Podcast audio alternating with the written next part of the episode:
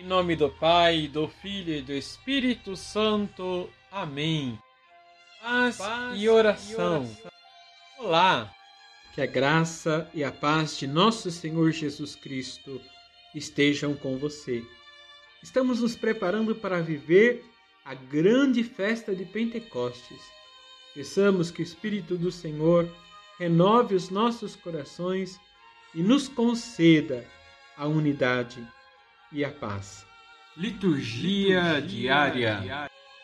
No Evangelho de São João, capítulo 16, versículos de 29 a 33, os discípulos parecem compreender Jesus. Agora sim falas claramente e não usas mais figuras. Porém, Jesus anuncia a dispersão dos discípulos depois de sua morte. Diante da crucificação do Senhor, domina o medo e a incerteza. E é pela força do Espírito que Jesus envia sobre eles que conseguem se recompor. Pensamos também sobre nós, o Espírito Santo, para que a nossa fé seja sempre renovada. Vamos rezar. Vamos rezar.